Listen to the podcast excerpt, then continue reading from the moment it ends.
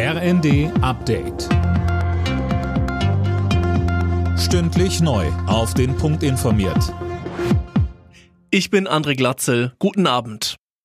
Ein Rücktritt ja, aber auf Raten. Den hat Briten-Premier Johnson heute angekündigt.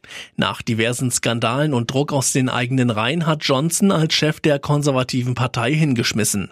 Regierungschef will er hingegen noch so lange bleiben, bis seine Partei einen Nachfolger gewählt hat.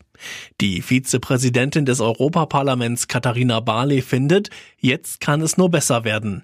Sie sagte in der ARD, Boris Johnson hat in den Beziehungen zwischen dem Vereinigten Königreich und der Europäischen Union keine rühmliche Rolle gespielt. Er hat äh, gelogen, er hat getrickst, er hat äh, Vereinbarungen nicht eingehalten, die er selbst abgeschlossen hat.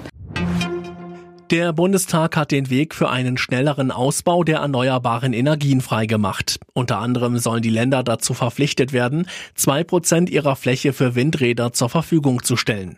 Bis 2030 soll die Stromversorgung zu 80 Prozent mit Erneuerbaren abgedeckt werden.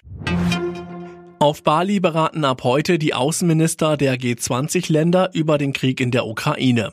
Im Vorfeld des Treffens betonte Bundesaußenministerin Baerbock, man werde alles tun, damit die Folgen des Krieges nicht die Ärmsten dieser Welt treffen. Daher wird eins der Hauptthemen vor allen Dingen sein, wie wir die Ernährungskrise so in den Griff bekommen können, dass der Hunger nicht weiter auf der Welt explodiert. Dafür braucht es viel Geld. Deutschland hat bereits die humanitäre Hilfe massiv nach oben gefahren, aber auch Länder wie Saudi-Arabien und andere Staaten dieser Welt stehen da in der Verantwortung.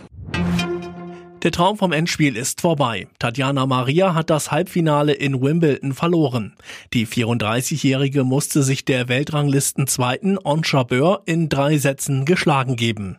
Für beide war es das erste Grand Slam Halbfinale überhaupt. Alle Nachrichten auf rnd.de